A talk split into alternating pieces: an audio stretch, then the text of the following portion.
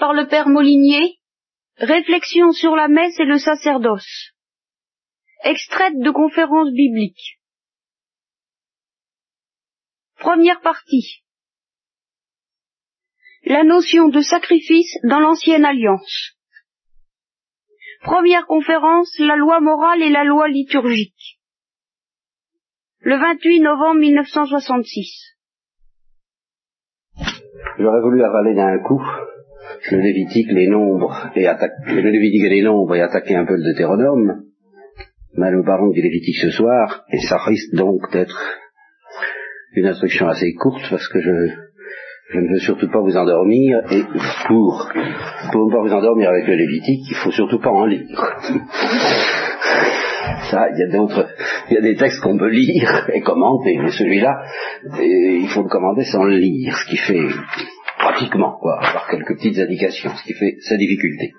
C'est, en gros, c'est le livre liturgique le plus liturgique de toute la Bible, celui qui euh, développe la loi donnée à Moïse sous sa dimension euh, liturgique. Vous savez que la loi comporte deux dimensions fondamentales, euh, un aspect de loi morale et un aspect liturgique. Sous l'un comme sous l'autre aspect, la loi est destinée non pas à être, à proprement parler, abolie, en un sens, elle ne passera pas, mais à être consommée. Ça, ça c'est une notion fondamentale euh, que le Christ euh, proclame lui-même, je ne suis pas venu pour abolir, mais pour accomplir. Alors, bien entendu, nous n'en sommes pas à l'évangile, bien que ce, cercle ait commencé par vouloir être l'initiation à l'évangile, il s'est aperçu que l'évangile, pour être compris, demande une méditation assez sérieuse sur l'ancienne alliance. donc, nous n'en sommes pas à l'évangile, mais tout de même, pour mieux comprendre euh, ce que nous étudions en ce moment, la loi, nous avons vu la loi morale et un petit peu la loi liturgique, enfin surtout la loi morale dans le décalogue au moment de l'Exode, il est bon de se demander comment, en quel sens que le Christ a voulu dire quand il a dit euh, qu'il n'est pas venu abolir mais accomplir. D'abord, en ce qui concerne la loi morale, alors on peut entrevoir ce qu'il a voulu dire quand il dit par exemple, il vous a été dit, et ça nous le verrons peut-être euh, dans le Lévitique ou un autre endroit, nous avons déjà vu la loi du talion par exemple, mais nous verrons à un moment donné dans le Lévitique alors, euh, tu aimeras ton prochain et tu haïras ton ennemi. Hein? Ça, c'est un des points. Euh, en, réalité, le texte exact cité par le Christ, tu haïras ton aimeras ton prochain et tu haïras ton ennemi, vous ne le trouvez pas dans aucun texte précis de la Bible. Mais euh, l'ambiance est tout de même à ça, étant donné qu'il y a à l'égard des Israélites entre eux euh, des lois de charité fraternelle assez extraordinaires, déjà assez extraordinaires. Je vous ai parlé la dernière fois, je me laisse en aller, mais ça fait rien, c'est encore la meilleure manière de parler de ces choses. Euh, je vous ai parlé la dernière fois de l'année sabbatique, n'est-ce pas? Qui consiste à laisser pendant un an la terre en jachère pour que les pauvres puissent en profiter. Il y a dans le Lévitique, vers la fin du Lévitique, une institution beaucoup plus extraordinaire que la loi sabbatique. Une institution plus révolutionnaire, à certains égards, que le marxisme. Et c'est l'année jubilaire l'année jubilaire avait lieu en principe tous les 50 ans. Si cette institution, bon, puisque nous y sommes, je vais essayer de vous trouver le texte, euh, si cette institution avait été appliquée, les conséquences sociales et fraternelles en auraient été extraordinaires, puisque l'année jubilaire, ça consiste en ceci, ça part du principe suivant, la terre appartient à Dieu. Ouais. Et donc le, communisme de base. Hein. La, terre appartient à Dieu, elle n'appartient donc à aucun propriétaire. Elle, est, elle sera répartie par, Dieu, nous verrons ça plus tard, de quelle manière, elle sera répartie entre les douze tribus d'Israël, pour le moment ils n'y sont pas, ils sont dans le désert, mais justement Dieu prépare toutes choses pour l'arrivée de son peuple en Canaan.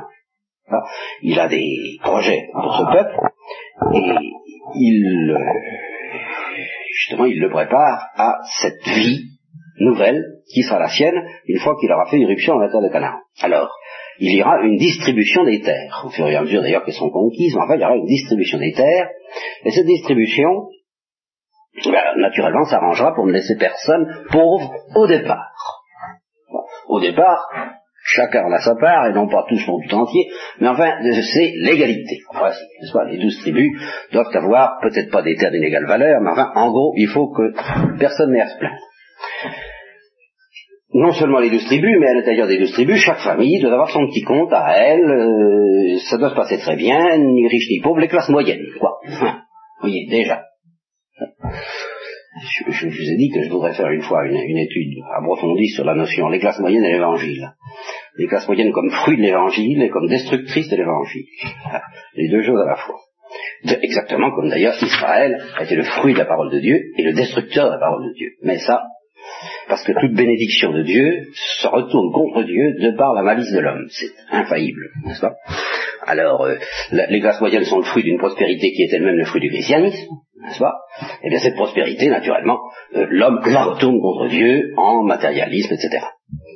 Eh de même, euh, Israël a été le fruit d'une élection divine, d'une prédilection divine, d'une bénédiction divine, et il retournera contre Dieu cette bénédiction. Alors ça, j'aurais à vous expliquer comment toute l'histoire d'Israël est une histoire croissante, déjà, ce qui est très difficile à bien saisir, du mystère d'iniquité et du mystère de purification, du mystère de sainteté. C'est ce qui fait la difficulté de l'histoire d'Israël, c'est qu'on y voit croître à la fois l'iniquité et la sainteté. Par exemple, à propos de, je crois que c'est à propos de l'unique sacrifice, voilà, du lieu, euh, en principe, dans le Lévitique, on trouvera déjà proclamé de manière extrêmement vigoureuse, plus encore que dans le Deutéronome que nous verrons plus tard, euh, qu'il doit y avoir un seul lieu pour le sacrifice. Eh bien, cette loi est donnée au début de l'histoire du peuple d'Israël, et pratiquement elle sera très mal appliquée, parce que au début le peuple d'Israël reste assez grossier, il n'est au fond ni tellement pécheur, il n'a pas commis encore des péchés irréparables, ni tellement saint. Alors, euh, il n'a pas très bien compris, il ne peut pas comprendre au début de son histoire la profondeur de cette exigence qu'il y ait un seul lieu pour, le, pour les sacrifices, pour la vie liturgique et la vie sacrificielle. Parce que le sens profond de cette loi sur l'unité du lieu du sacrifice, le fait qu'il ne doit y en avoir qu'un, c'est que ce lieu unique est la préfiguration à son tour du temple unique et définitif qu'est le corps du Christ. Vous voyez, tout ça, dans la pensée de Dieu, va très loin. Or, ce peuple est très loin de pouvoir comprendre ces choses, parce que c'est quand au début, euh, Bon, donc au début il comprend pas très bien l'importance de cette loi, il la pratique tant bien que mal, c'est-à-dire qu'il continue en fait à accomplir des sacrifices privés, des sacrifices dont le chef de famille est en quelque sorte le prêtre, et non pas ce sacrifice unique vers lequel petit à petit l'attention d'Israël doit se concentrer. Bien. Le temps passe, occupation de la terre de Canaan, et puis euh, augmentation du mystère d'iniquité, du mystère de perversité à l'intérieur d'Israël, euh, péché extrêmement grave qui consiste à réclamer la royauté, je vous ai souvent laissé entrevoir ce péché, nous y viendrons un jour, bon, et une fois la royauté installée, aggravation de la trahison, de l'infidélité des royaumes d'Israël en particulier, fidélité relative par contre du royaume de Juda, rétrécissement de, du culte à de, plus en plus à la terre de Juda sous l'effet même de la pression du mystère d'iniquité. Vous comprenez? C'est ça qui est extraordinaire, c'est que Dieu se sert du péché d'Israël lui-même pour purifier davantage ceux qui, en Israël, gardent le sens de cette sainteté du sacrifice. Et alors, ça sera porté à son combat après l'exil, de sorte que toutes ces lois que nous voyons maintenant ne, ne commenceront à être comprises des meilleurs d'entre les juifs qu'une fois que l'iniquité du peuple juif aura été portée à son comble et que le châtiment pèsera déjà sur le peuple juif et que la mort de cette religion sera déjà préfigurée, comme je vous l'ai dit, elle sera déjà en marche, au moment même où la mort de cette religion sera en marche, c'est à ce moment-là qu'elle sera le mieux comprise et le mieux pratiquée par des plus purs d'entre les juifs. Et que ceux-là se prépareront vraiment à la mutation de la religion juive qui doit devenir la religion chrétienne. Vous voyez toujours cette croissance du mystère d'iniquité et du mystère de sanctification ou de perversité du peuple, euh, sainteté du peuple juif. Et comment Dieu se sert de l'un pour creuser davantage l'autre. C'est tout le temps le thème de cette histoire. Bon. Alors, euh, je vous parlais, je vous parlais de la loi de, de l'année jubilaire. Oui. Donc, l'année jubilaire part de ce principe que la terre appartient à Yahvé, seul. Euh, chacun, au début, euh, dans, doit être euh, pourvu d'une manière équitable. Chaque famille et finalement chaque individu doit être pourvu de terre d'une manière équitable. Bon. Or, ces hommes bah, sont ce qu'ils sont, ni pires ni meilleurs que les autres. On n'a pas réussi encore jusqu'aujourd'hui à endiguer d'une manière sérieuse euh, ce que j'appellerais, si vous voulez, la tentation de la capitalisation, je ne parle pas du capitalisme, je ne fais pas de politique, n'est-ce pas, mais disons de la capitalisation en dehors de l'entreprise marxiste que je laisse de côté parce que c'est une toute autre affaire. C'est un fait que dans chez tous les peuples, dans sous tous les régimes, il y a une tendance, eh bien, à ce que euh, les riches deviennent de plus en plus riches et les pauvres deviennent de plus en plus pauvres. Or, Dieu choisit un peuple, il sait que ce peuple est exactement comme tous les autres peuples et que c'est infailliblement ce qui va se produire. Au départ, ça va être très bien, l'égalité, très bien. Bon. Et puis, les plus intelligents vont en profiter, les plus bêtes vont se laisser tondre, c'est comme ça, et le mystère d'iniquité allant croissant, eh bien, l'inégalité des richesses va augmenter. Alors, Dieu, il a trouvé un remède, mais alors il est extrêmement simple et tout à fait radical, c'est absolument inouï quand on y réfléchit, euh, l'année jubilaire. Tous les 50 ans, on repart à zéro. C'est pas compliqué. C'est-à-dire, on reprend la distribution des terres au point où on en était au départ. Vous voyez l'idée, inouïe. Ça, il y a eu une distribution au départ entre euh, des familles. Bon. Eh bien, au fond, aucune famille n'a le droit de vendre ce qu'elle a de manière définitive. Vendre, ça veut dire louer loué pour 50 moins l'année où on en est avant l'année jubilaire, parce que c'est tous les 50 ans l'année jubilaire, c'est 7 fois 7, 49. Il y a une année sabbatique tous les 7 ans, et il y a une année jubilaire 7 fois 7, tous les 7 sabbats, toutes les 7 années sabbatiques. Donc tous les 50 ans. Alors tous les, tous les 50 ans, on repart à zéro. Redistribution universelle, et on, on le sait, celui qui vend la terre, eh bien, en fait, il la loue. Si c'est au bout de 30 ans après l'année jubilaire, il la loue pour 20 ans. Et obligatoirement, au bout de 20 ans, il faudra qu'il reprenne ses terres après négociation avec le vendeur, l'acheteur, tout ce que vous voudrez. Autrement dit, c'est la loi agraire la plus définitive qu'on puisse rêver. Naturellement, euh, naturellement, c'est ça qui est remarquable de la part des hommes et de la part de Dieu, euh, cette loi n'a jamais été appliquée, n'est-ce pas, euh, par le peuple juif. Dieu le savait d'ailleurs. Mais ça fait d'ailleurs partie des motifs pour lesquels Dieu a accumulé sur le peuple d'Israël des menaces de plus en plus graves, de plus en plus épouvantables, qui se trouvent d'ailleurs détaillées dans, à la fin du Lévitique, entre autres. Il, faut toujours, et, c'est en ça que nous sommes déjà dans le christianisme, regarder cette histoire du peuple juif comme polarisée, dès maintenant, orientée dès maintenant vers la catastrophe de la ruine du temple et vers sa mutation dans la personne du Christ. Et, il faut savoir que cette catastrophe sera provoquée par l'infidélité même d'Israël, prévue par Dieu, acceptée par Dieu et utilisée par Dieu pour sanctifier ce qu'il appelle le petit reste dont parleront les prophètes, et pour préparer alors l'arrivée de celui qui est trois fois saint dans la personne du Christ. Vous, voyez bien. Hein? Bon. Eh bien, euh, donc, à l'intérieur d'Israël, vous voyez l'extraordinaire exigence des lois, non, des lois de justice, des lois sociales et aussi des lois de charité. Voyez, ce que Dieu aurait voulu obtenir de ce peuple, si ce peuple s'était laissé faire, mais il ne s'est pas laissé faire, mais Dieu savait qu'il ne se laissait pas faire, et Dieu avait prévu une utilisation du péché de ce peuple, comme il a prévu une utilisation du péché d'Adam de nos premiers parents, bon, ça c'est une affaire entendue, ça n'empêche, c'est pas parce que Dieu a prévu l'utilisation du péché d'Israël qu'il ne se serait pas passé des choses merveilleuses, et réellement et sérieusement, et pas pour rire, si ce peuple avait été fidèle, parce que Dieu est fidèle, lui, dans ses promesses. Et si ce peuple avait fait ce que Dieu lui disait, je ne sais pas du tout ce qui serait passé, mais enfin, ça aurait été, de toute façon, ça aurait été inouï, moins inouï oui, moins inouï, semble-t-il, que ce qui s'est passé grâce à l'iniquité d'Israël comme grâce à la nôtre, à savoir le mystère de la rédemption. Mais enfin, quand même, inouï et splendide. Alors, je vous laisse la parole. Euh, oh, bossu. Qu'est-ce qui vous paraît choquant là-dedans? Évidemment, on a l'air de glorifier presque le, le mal, parce que ça y a N'est-ce pas? Il y a un thème chrétien qui date surtout de Saint-Augustin, et euh, qui semble vraiment profond, enfin, en vue chrétien. Alors, ce thème-là, vous y renoncez ou vous y renoncez pas. Il consiste à glorifier l'utilisation du mal par Dieu. Alors, euh, ça n'est pas la glorification du mal, n'est-ce pas? Car cette utilisation du mal par Dieu est une utilisation du mal en tant que mal. Exemple très précis, ben, l'exemple manifeste c'est le sommet, c'est la croix.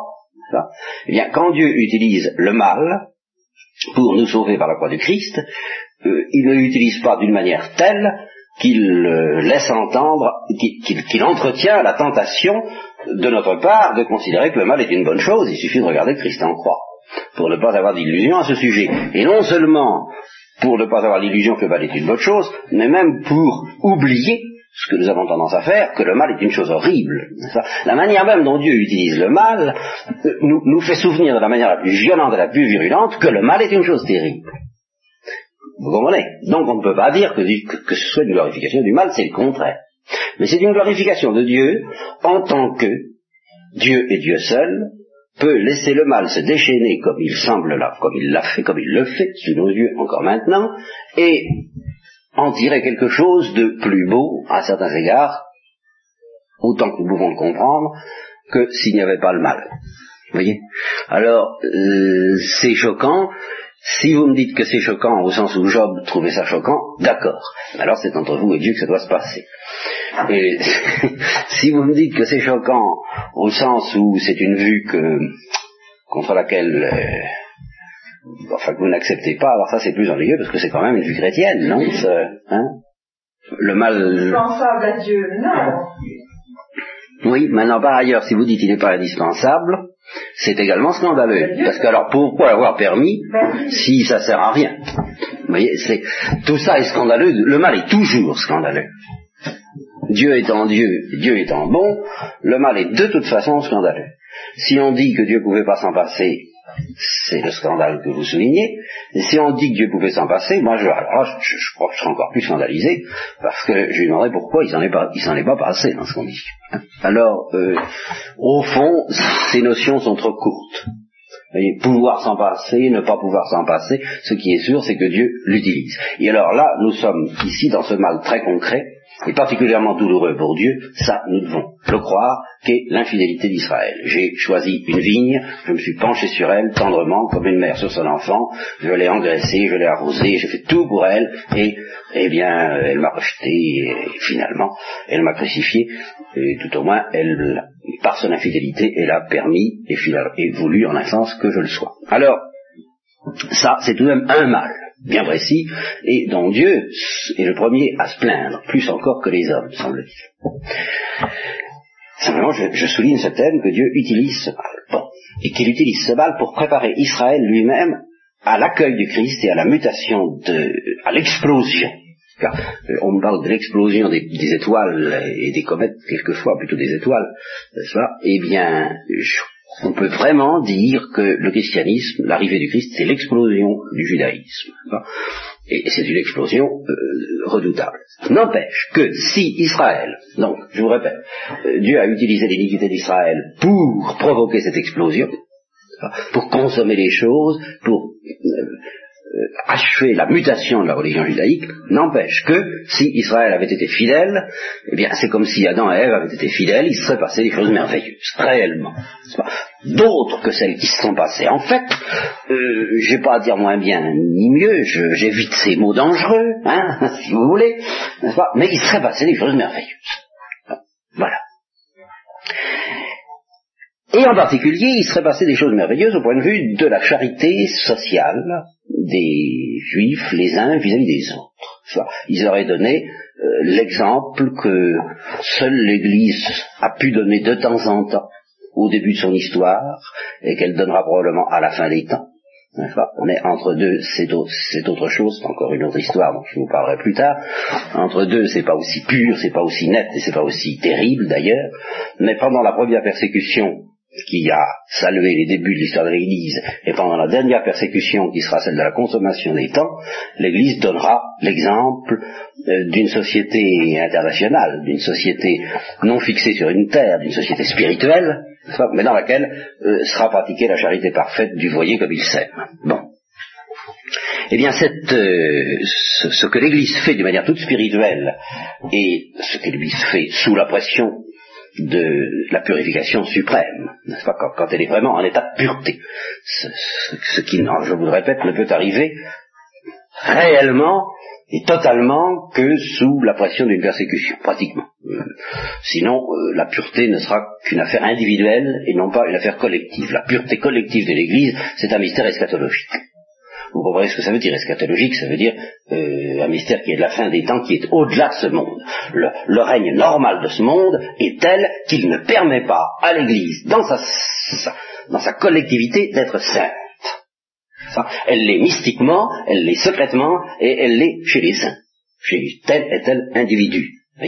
Mais pour qu'un individu devienne un saint, faut qu'il se passe des choses, hein, et, des choses qui sont pas toujours très drôles, qui sont assez atoutables, pour que l'Église devienne collectivement sainte, il faudra qu'il se passe des choses terribles comme il s'en est passé au temps des premières persécutions. Ça, j'en suis profondément convaincu. Et alors, entre ces deux grandes persécutions, qui situent le début et la fin de l'Église, eh bien, se situe, je crois que je vous l'ai déjà dit, bon, enfin, ça fait rien de le répéter, ce que Saint Jean, je crois que c'est ça, je crois, conformément à certains exégètes, que c'est cela que Saint Jean dans l'Apocalypse appelle le millénium, c'est-à-dire le temps qu'il fixe à mille ans, mais qui peut être de deux ou trois ou quatre mille ans, j'en sais rien, c'est un chiffre symbolique, pendant lequel l'adversaire sera enchaîné.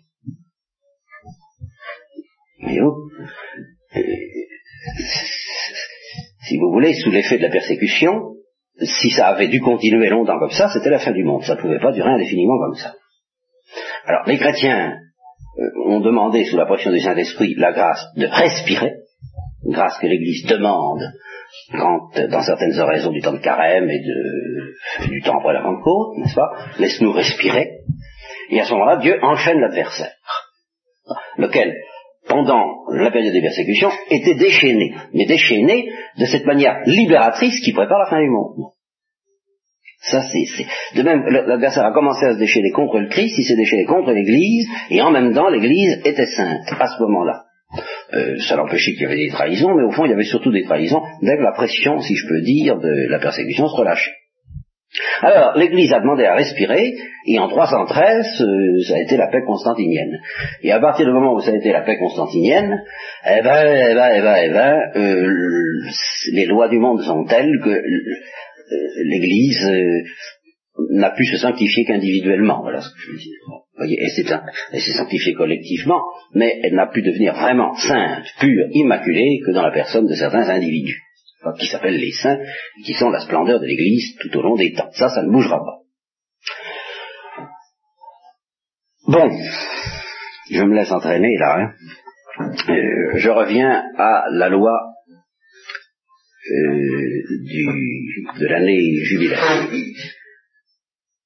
Je dis que cette loi, donc, initiait déjà le peuple d'Israël à une pureté assez étonnante de charité fraternelle et de justice fraternelle. Mais c'est un fait, il n'était pas demandé aux Juifs de pratiquer la même attitude à l'égard des peuples étrangers. Euh, précisons bien, à l'égard des étrangers individuels, il était demandé de pratiquer aux Juifs une charité presque aussi totale qu'entre eux-mêmes, et ceci en souvenir de la captivité qui avait été la leur euh, dans l'Égypte. Là, ils étaient étrangers en Égypte, Dieu leur a dit, bah, tu te rappelles, hein, tu, tu, tu vois comme c'était drôle. Alors, sois bon pour les étrangers qui individuellement vivront chez toi. Mais pour les peuples étrangers, ça, c'est différent. Exemple très précis, Dieu s'arrange pour qu'il n'y ait pas d'esclaves en Israël. Je, crois que s'il y a un esclave, toutes les années sabbatiques, encore, il peut se racheter ou se libérer. Enfin, euh, Dieu s'arrange pour que les, Juifs, il n'y ait pas d'esclaves parmi eux. Mais ils ont le droit d'avoir des esclaves parmi les peuples environnants. Ça, c'est pas interdit. Alors on ne peut pas dire qu'il est affirmé péremptoirement, tu aimeras ton prochain juif et tu haïras ton ennemi, mais enfin, dans le détail d'un événement, d'une loi comme celle-là, eh bien, qu'est-ce, comment l'interpréter? Eh bien, il faut l'interpréter en ce sens que l'universalisme de la charité qui est dans le cœur de Dieu était encore une loi justement beaucoup trop élevée pour que les juifs puissent non seulement la pratiquer, mais la comprendre au temps de leur début dans l'existence. Et si Dieu avait eu le malheur, dans sa grande générosité sociale et démocratique, d'inviter les Juifs à pratiquer la charité envers les peuples environnants, il se serait passé ce que Dieu voulait éviter à tout prix, que d'ailleurs il n'a pas complètement évité, mais enfin en partie tout de même, et ceci était essentiel, que les Juifs, au nom de la charité, ils auraient fait ce que font beaucoup de chrétiens au nom de la charité, c'est-à-dire qu'ils auraient perdu le sens de, ce que Dieu leur demandait, le sens de la sainteté, notion dont, dont nous allons parler tout à l'heure, car elle est capitale dans le Lévitique. Alors, si vous voulez, demander aux Juifs de pratiquer à l'égard des autres peuples la charité que nous, chrétiens, le Christ nous demande de pratiquer à l'égard des ennemis, jusqu'à tendre la joue gauche, vous le savez, eh bien, de la part de Dieu, ça aurait été mettre la charrue avant les bœufs. Et ça aurait été rendre l'humanité incapable de comprendre la pureté et la profondeur de ce principe. Parce que Israël n'aurait sûrement pas compris la transcendance du don de Dieu et de la prédilection divine s'il avait été invité à aimer les autres comme il devait aimer ses frères en religion. Et il ne pouvait pas, pouvait pas, il fallait choisir. Alors Dieu a choisi de donner droit imparfaite, évidemment. Et le Christ n'aurait pas à dire je suis pas venu abolir, je suis pas venu abolir mais accomplir si la loi avait été parfaite.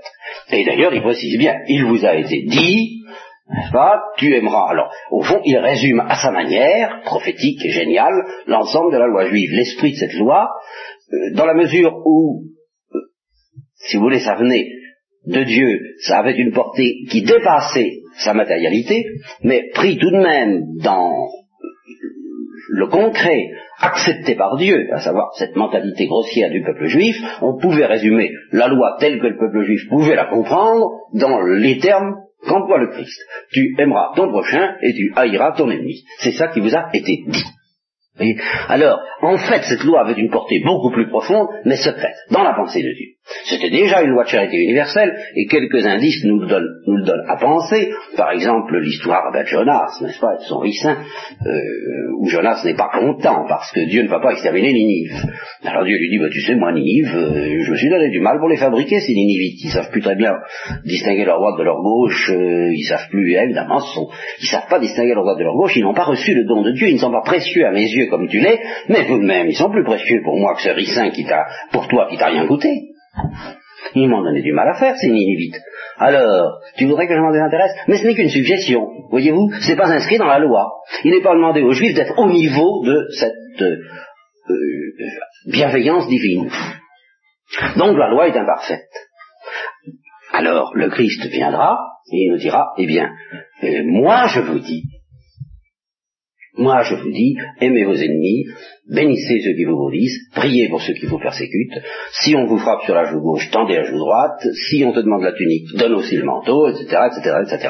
Et alors ça, ça n'est pas abolir la loi juive, il le dit bien, mais c'est l'accomplir, c'est-à-dire lui donner la perfection totale, absolue, euh, qui était dans la pensée de Dieu, mais qui n'était pas encore révélée totalement dans euh, la tradition juive et qui ne pouvait pas l'être à cause de la grossièreté de ce peuple, à cause du mystère de la pédagogie et de l'économie divine, qui est obligé de nous apprendre les choses eh ben, petit à petit et en nous prenant tels que nous sommes. Ça c'est un point essentiel pour comprendre la parole de Dieu, pour, ne pas trop se scandaliser de certaines choses. Je vous l'ai assez dit dans la Genèse, on a assez vu à quel point ce peuple était cette famille, puisqu'initialement c'était qu'une famille, eh ben c'était des individus fort peu recommandables à certains égards, fort peu doués au point de vue moral, eh bien Dieu les Seulement c'est comme une pelote de laine, il faut savoir par quel bout on va, on, va, on va prendre ce truc-là, n'est-ce pas? Eh bien, euh, Dieu a suivi un certain ordre dans la révélation des vérités et dans l'éducation morale de ce peuple. Donc, pour ce qui est de la loi morale, vous voyez en quel sens, c'est rapide ce que je vous dis là, j'y reviendrai davantage quand nous étudierons le Deutéronome, parce que dans le Deutéronome, alors là, la loi morale est déjà présentée euh, selon une dimension qui est toute proche de celle de l'Évangile. À ce moment-là, le Deutéronome est un livre magnifique. Et nous essaierons de comprendre à ce moment-là comment, au fond, en effet, euh, les tolérances que Dieu était obligé d'admettre au sujet de la loi d'amour, parce que ce peuple ne pouvait pas encore comprendre, eh bien, n'étaient que des tolérances et allaient contre le génie profond de cette loi, et c'est pour ça que le Christ pu dire, c'est moi seul qui accomplis la loi qui vous a été donnée. Voyez? Ça, nous le verrons mieux dans le Deutéronome quand nous comprendrons ce que signifie la loi d'amour, en tant que résumé de toute la loi morale donnée au peuple juif. Quant à la loi liturgique, celle à laquelle nous avons affaire en ce moment, alors ça, il est beaucoup plus difficile encore à nous chrétiens d'y comprendre quelque chose et de comprendre en quel sens elle a été accomplie par Jésus-Christ. Pourtant, je peux vous donner un certain nombre de formules qui sont vraies, mais qui sont très difficiles à pénétrer. On vous les a déjà données, je vous les rappelle. Il y a en fin de compte, dans l'absolu de la pensée de Dieu, un seul temple, un seul prêtre, un seul sacrifice, une seule victime. Ce temple Jésus-Christ, ce prêtre Jésus-Christ, le sacrifice est le sacrifice de Jésus-Christ et la victime est Jésus-Christ. Voyez Alors, évidemment, ça dit tout. Seulement, euh, reste à comprendre. Hein voyez Et il reste à comprendre, en effet, que quand on dit que Jésus-Christ est le temple et que Jésus-Christ est le prêtre, on dit deux choses différentes. Euh, qui sont qui s'harmonisent, qui convergent dans la perfection du Christ, mais que justement on ajoute euh, un, certain nombre de perfections au Christ quand il dit qu'il est la victime préfigurée par les taureaux, le sang des agneaux et des boucs, qu'il est le prêtre préfiguré par les lévites, hein, qu'il est le temple préfiguré par le temple et l'arche d'alliance, et que son sacrifice est le sacrifice préfiguré par tous les sacrifices dont le Lévitique nous énumère les lois. Alors ce qui nous surprend un peu, moi, ce qui me surprend un peu, je vous le dis comme ça, hein, première vue, je me dis, bah, puisque ces sacrifices sont destinés à durer si peu de temps, et à laisser place à un sacrifice d'un tout autre ordre, sacrifice éternel du Christ tel que l'Épître aux Hébreux décrit, pourquoi euh, tous ces détails, toute cette minutie, toutes ces, euh, toutes ces rubriques, quoi, hein, euh, fatigantes, fastidieuses, mais auxquelles Dieu a l'air d'attacher une telle importance? Eh bien, c'est là où intervient alors une autre notion capitale dans l'histoire du peuple, à savoir que la terre promise, dans laquelle ce peuple doit entrer, était occupée par les Cananéens. L'histoire de ce peuple, en somme, est polarisée euh, comme euh, une purification elle, se définit, elle peut se définir comme une purification et un arrachage, un arrachement. Dieu essaie de l'arracher à deux sortes de peuples. Les Égyptiens, alors ça c'est radical, il emploie le moyen le plus simple pour les en sortir, il les fait partir. Et les Cananéens. Les Cananéens, c'est tout simplement ceux qui occupent la terre de Canaan. Et alors, ceux-là, je, serais tenté de dire qu'il y a dans dans tout ce qui est dit dans le Lévitique et dans ce qui est dit par les prophètes, il y a un certain nombre de formules, alors qui elles sont caduques avec le Christ, mais que j'ai envie de résumer de la manière suivante. Euh, le Cananéen, voilà l'ennemi. Et c'est sous cet angle-là qu'incontestablement, il, est dit, à, d'une certaine manière, dans la loi, tu haïras ton ennemi, c'est-à-dire le Cananéen. Et pourquoi est-ce que Dieu demande aux Juifs de haïr le Cananéen et de, le haïr de manière très efficace, de le haïr au fil de l'épée Eh bien, pourquoi est-ce que Dieu lui demande ça? Parce que il est un peu comme une mère qui envoie son enfant à l'école. Il dit, mon Dieu, mon Dieu, mon Dieu, pourvu qu'il ne subisse pas de mauvaises influences. Vous comprenez? Voilà. Hein qu'il ne subisse pas la contagion de ces Cananéens.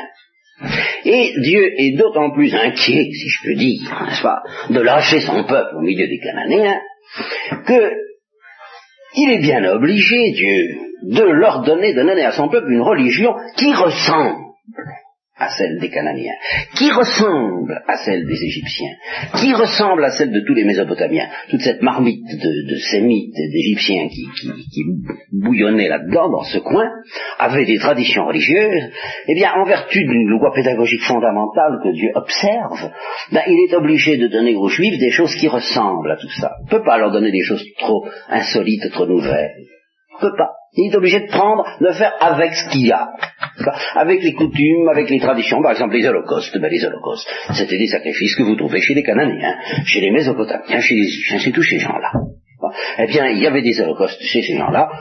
Pourquoi est-ce qu'il y avait des holocaustes? C'est une question très difficile, nous y réfléchirons peut-être. En tout cas, c'est un fait, pour le moment.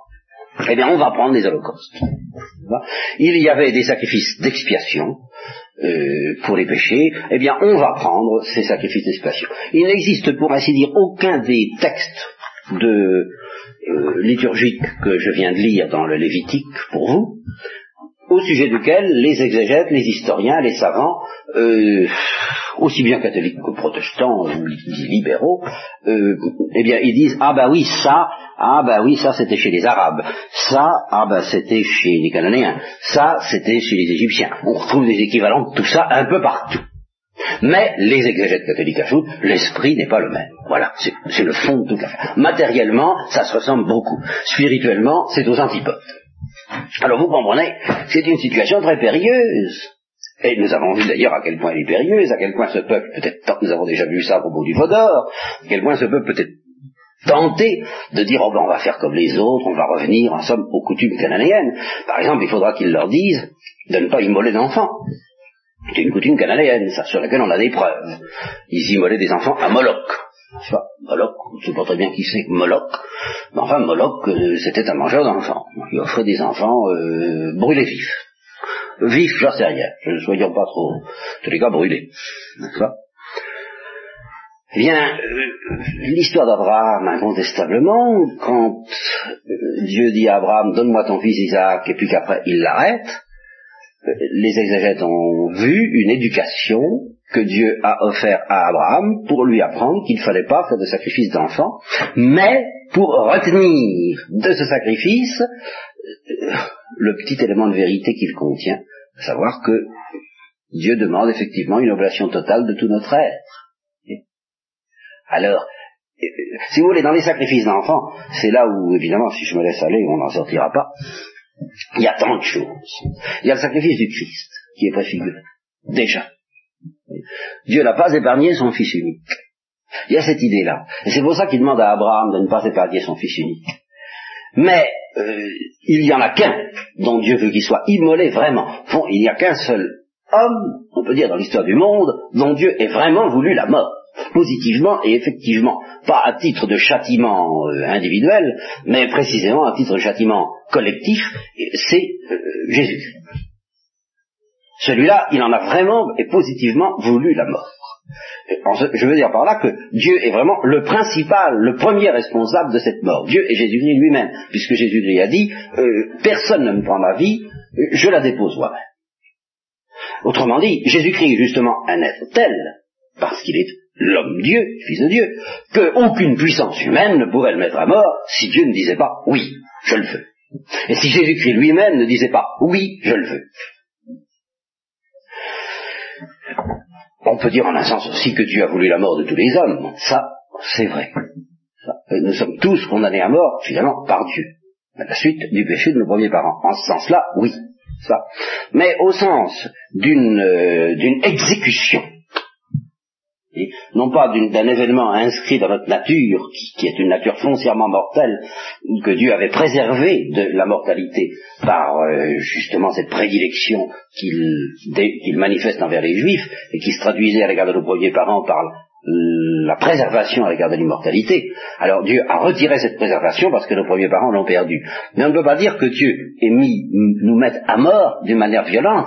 Il nous condamne à mort en nous donnant une nature mortelle et en cessant de nous préserver de la mort naturelle à laquelle euh, est entraînée cette nature. C'est pas une condamnation violente. Vous voyez ce que je veux dire? C'est inscrit dans notre nature. Ça a valeur de violence parce que nous avons une âme et que notre volonté ne peut pas accepter la mort tout court, n'est-ce pas? C'est, la, Elle se révolte inévitablement contre cela. Mais il n'y a tout de même pas besoin euh, de, faire violence à la nature humaine, si ce n'est pas la hache ou le couteau ou le fer ou tout ce qu'on voudra, s'il n'y a pas de crime, eh bien en principe, à moins que les Américains trouvent quelque chose, mais enfin je suis pas sûr que ça soit encore pour demain, eh bien on mourra. Hein, c'est euh, dans, Donc c'est une condamnation en douceur, si j'ose dire. Hein, vous voyez Mais si, comprenez-moi bien, en ce sens que vous avez, vous vous rappelez quand même les les patriarches de, la jeunesse qui meurent rassasiés de jour. Vous voyez, c'est pas un événement très drôle. Il y a une immense nostalgie, certainement, surtout qu'ils ne savaient pas ce qui les attendait. Ils n'avaient pas la, les espérances du ciel et de la résurrection que nous avons. Hein. Mais, donc avec une certaine nostalgie, euh, ils vont tout de même vers la mort avec je n'ose pas dire résignation, parce que j'ai assez critiqué et étonné contre la résignation, mais enfin avec une, acceptation relativement douce de la mort. Si la mort revêt la plupart du temps, et la toute première fois dans l'histoire des hommes, un visage horrible, c'est pas seulement à cause de la condamnation portée par Dieu, mais c'est à cause de la permission, qui elle-même est un châtiment, de la poursuite du péché par Dieu. Vous avez commencé à me rejeter, eh bien je vais vous abandonner, je suis obligé de vous abandonner provisoirement, je suis obligé de vous abandonner aux puissances du mal et du péché, qui vont euh, vous livrer aux mains de celui qui est le père du mensonge et du crime, et c'est ainsi que non plus seulement la mort, mais le crime va entrer dans le monde, et c'est tout le sens de l'histoire de Caïn et d'Abel. Vous voyez, autre chose est d'être condamné à la mort, autre chose est d'être condamné à la mort violente. Ça, c'est douloureux, mais ça, c'est la faute des hommes euh, à, au carré, si je peux dire. C'est d'abord la faute de nos premiers parents qui nous ont fait perdre l'immortalité, et puis c'est la faute des successeurs qui sont des criminels, à côté de nous-mêmes, qui sommes euh, en, en, puissance plus ou moins des criminels, dans la mesure où nous ne sommes pas sauvés par le Christ. Il n'y a vraiment que le Christ et la grâce de Dieu qui peut nous préserver, comme elle a préservé Abel, c'est tout le mystère d'Abel et de Cain, hein, vous voyez, de ces instincts criminels. Or, je dis que cette euh, criminalité humaine, qui est un fait incontestable, et qui s'étend au niveau des guerres en particulier, est tout de même responsable à 90% de l'horreur de la mort, disons, de son caractère horrible pour nous, n'est-ce pas, pour notre sensibilité. Euh, il y, a, des cas où nous ne sommes pas responsables, ça c'est vrai. Euh, il y a des tremblements de terre, il y a des choses de ce genre. Mais enfin, dans 90% des cas, si la mort apparaît horrible, c'est tout de même à cause du péché des hommes. Bon, je me laisse entraîner pour vous dire que euh, il y a un homme, justement, dont Dieu a voulu la mort violente. Et voilà. Hein? Abel et les autres, les autres innocents, il a permis leur mort, en partie au fond parce qu'ils étaient déjà la figure du Christ. Mais il ne semble pas qu'il l'ait vraiment voulu. Ou s'il l'a voulu, bah, c'est justement dans la mesure où il voulait en eux et à travers eux déjà la mort de son fils, incarné. Voyez la seule mort violente.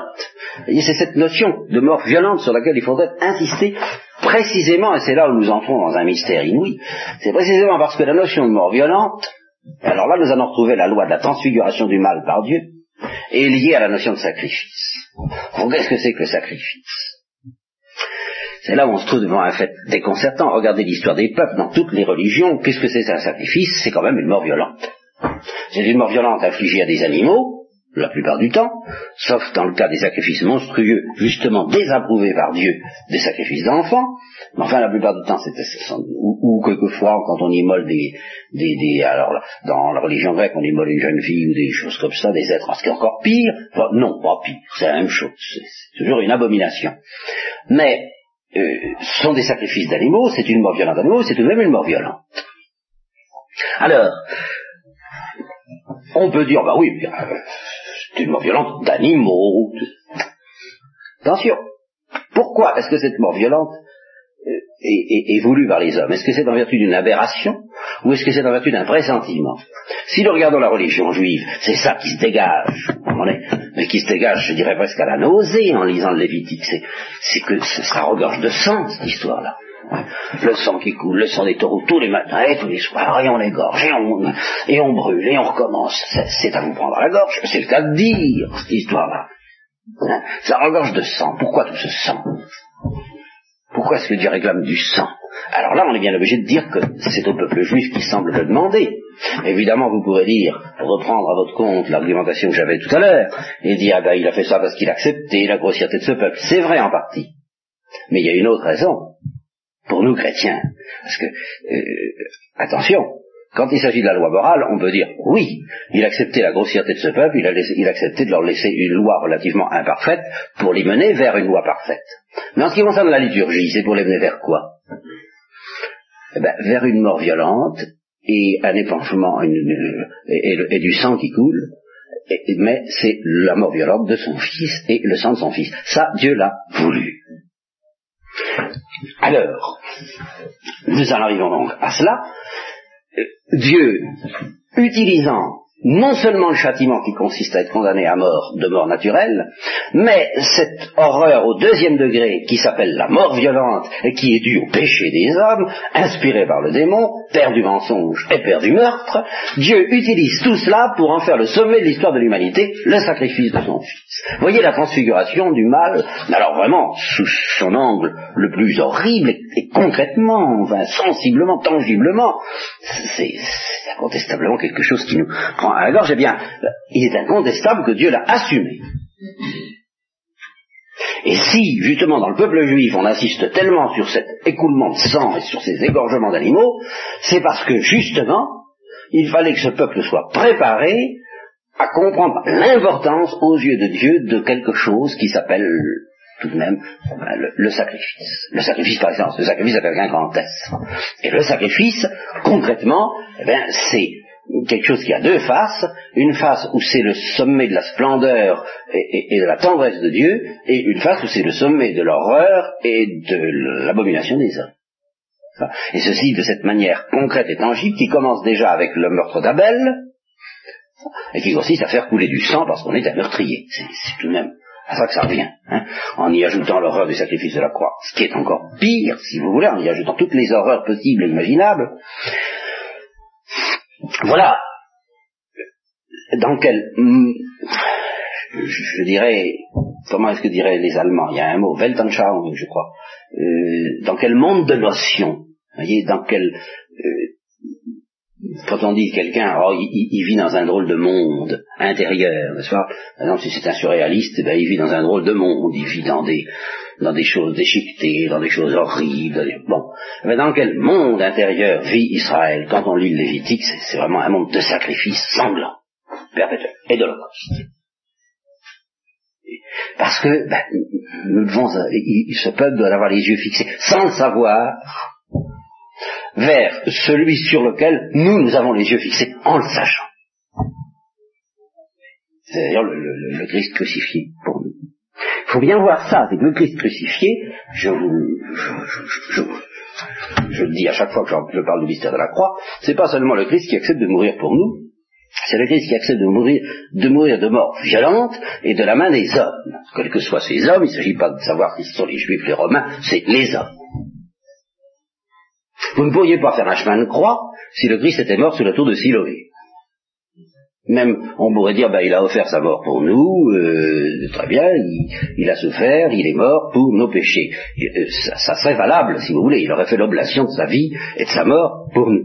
Mais vous ne pourriez pas méditer sur la mort du Christ comme l'Église médite sur la mort du Christ dans le chemin de croix s'il était mort de cette manière-là pour que toute la méditation de, l'Église est imprégnée du fait que le Christ est mort de la main des hommes, qui ont été les bourreaux d'une action dont Dieu a fait un sacrifice. Alors c'est une chose tellement énorme que nous en vivons encore, avec la perspective bien entendu de la résurrection, ça, il n'est pas question de la nier, n'est-ce pas? Ça, Elle est indessoudable de la croix du vendredi saint, nous en vivons encore, mais le peuple d'Israël devait déjà vivre là-dedans. C'est-à-dire dans cette idée perpétuelle, alors là en effet, elle est, manifestement perpétuelle euh, dans la pensée du Lévitique et des prophètes, que on ne peut vivre, on ne peut respirer, on ne peut être sauvé, on ne peut éviter le désespoir, la damnation qu'à coup de sacrifices dans lesquels à chaque instant des animaux sont immolés pour qu'on soit purifié par Dieu de nos péchés. Et alors, il y a dans tous les sacrifices, que ce soit l'Holocauste ou le sacrifice de l'expiation, sacrifice quotidien, euh, pas quotidien, peut-être des expiations, dans tous les cas, il y en a au moins un qui est solennel tous les ans, mais même dans l'Holocauste, il y a un petit aspect euh, d'expiation. Sur tous ces animaux immolés, le prêtre étend les mains. Et ça cette signification-là, je me délivre de mon péché, n'est-ce pas? C'est comme, euh, vous savez, l'électricité statique qui se décharge, hein, c'est à peu près ça. Je, me délivre de mon péché, euh, et ce que je devrais subir, voilà, c'est quand même cette idée-là, ce que je devrais subir à cause de mes péchés, ce que le peuple devrait subir à cause de ses péchés, c'est toi qui vas le subir à ma place. Vous voyez cette notion de substitution d'une victime euh, à la victime que nous devrions être, eh, bien, elle est déjà, pendant 2000 ans, Dieu va éduquer ce peuple dans ce sens-là. qu'il en abuse, qu'il la matérialise, qu'il ne se rende pas compte que Enfin, ça ne peut pas se faire comme ça et automatiquement et à coup d'animaux, que, le sang des animaux est impuissant à nous délivrer de nos péchés. Enfin, c'est évident. Il doit y avoir autre chose là-dessous qui se cache derrière tous ces sacrifices. Et nous, nous savons quoi. Ça, c'est vrai. Mais n'empêche que c'est cette idée-là. Et alors justement, ce peuple vit quotidiennement, matin et soir, deux holocaustes pour se délivrer des péchés, pour se délivrer des péchés, pour se délivrer des péchés, toujours. Alors ça a l'air obsessif et les psychanalystes arrivent là-dessus pour dire oh là là, qu'est-ce que c'est que cette conception du péché, de... Alors nous, quand nous verrons, parce que je m'aperçois que je me suis plus lancé que je ne pensais, quand nous verrons les préceptes sur la sainteté, sur la pureté, la notion de purification, la notion de pureté chez les Juifs, qui était si importante chez les pharisiens qui ne voulaient pas se laver les mains, mais qui était euh, enseignée par Dieu, tout de même, eh bien, les psychanalystes diront, qu'est-ce que c'est que cette conception de la pureté C'est le tabou, c'est le totem, c'est tout ce que vous voudrez, enfin, c'est de la religion primitive. Eh bien, eh bien, eh bien, il faudrait regarder à deux fois. Il faudrait regarder à deux fois. Nous n'en sommes pas là, mais on ne peut pas dire que c'était complètement aboli par le christianisme. Cette loi sur la pureté, comme la loi sur les sacrifices, a été consommée, accomplie, transfigurée. Euh, elle a explosé, si vous voulez, dans la personne du Christ. La notion de pureté elle-même a explosé et elle a été transfigurée. Elle est devenue autre chose grâce à la personne du Christ. Ça n'a pas été effacé alors là, nous, pouvons nous attendre à des surprises assez curieuses. Par exemple, euh, maintenant c'est fini, la conférence est finie. Alors, tant pis, je, parle au hasard. Et ça vaut mieux que vous lire un texte qui de toute façon est illisible pour nous. Euh, par exemple, vous savez que la Sainte Vierge, la purification de la Sainte Vierge, pourquoi la purification de la Sainte Vierge Quels sont des chrétiens qui savent pourquoi la Sainte Vierge a été obligée d'aller se faire purifier? Car elle est allée se faire purifier. Hein. Donc, euh, qu'est-ce que ça signifie Elle qui était l'Immaculée, évidemment, euh, il y a l'aspect d'humilité par où précisément elle se soumet, comme le Christ, après tout s'est soumis, il s'est fait pécher pour nous. Donc, euh, elle n'avait évidemment pas dans la pensée de Dieu à être purifiée, mais elle s'est soumise à cette loi. Mais pourquoi? Purifiée de quoi? Hein Eh bien, d'avoir enfanté. D'avoir enfanté. Enfanté, mettez les femmes dans un état d'impureté pour huit jours, et puis ça devait, y avoir encore quelque chose d'autre pendant, euh, je crois que c'était un mois. Euh, bon, il y avait différents degrés. Il y avait une impureté majeure, je crois, pendant huit jours, et puis une impureté mineure qui s'étendait sur un mois. Je, nous, verrons ça plus en détail. Mais pourquoi? Alors là, évidemment, il n'y a pas d'explication dans le Lévitique en détail. Mais il y a pourtant un petit événement qui doit nous donner à penser que cette notion de pureté ou d'impureté n'est pas si simple que ça. Il y a euh, un, des fruits de l'impureté, c'est que le juif impur doit, ou qui a touché quelque chose d'impur, ou qui a contracté une impureté, doit se laver entièrement. Bon. Eh bien, il y a un cas où les prêtres, je crois que ce sont les prêtres, nous, nous, reverrons les prêtres doivent se nettoyer, se laver comme d'une impureté, pour avoir touché des chairs sacrées, des chairs qui sont destinées à l'Holocauste. Alors qu'est-ce que ça veut dire? Alors c'est là, moi, je suis tenté de proposer une petite théorie métaphysique, à ma façon, mais euh, aucun texte ne peut aller contre et aucun texte ne peut, ne peut l'approuver. Mais je pense que nous respirerons mieux devant ce concept de pureté ou d'impureté chez les juifs si nous adoptons une perspective de ce genre que si nous en restons à une perspective freudienne ou une comparaison avec les religions environnantes qui, elles, avaient des concepts analogues, mais dans un tout autre esprit, un esprit d'hygiène, par exemple. Il y avait de ça, il y avait toutes toutes sortes d'aspects très matériels à l'égard de la de pureté. Eh bien, le concept que je propose, c'est que tout homme qui touche à quelque chose de sacré euh, contracte une impureté, non pas à cause de la chose, mais à cause de lui. C'est euh, on, ne devrait pas approcher de certaines choses parce que ce sont des mystères trop purs et le fait d'en approcher euh, constitue pour nous une impureté dont il faut se dévoyer.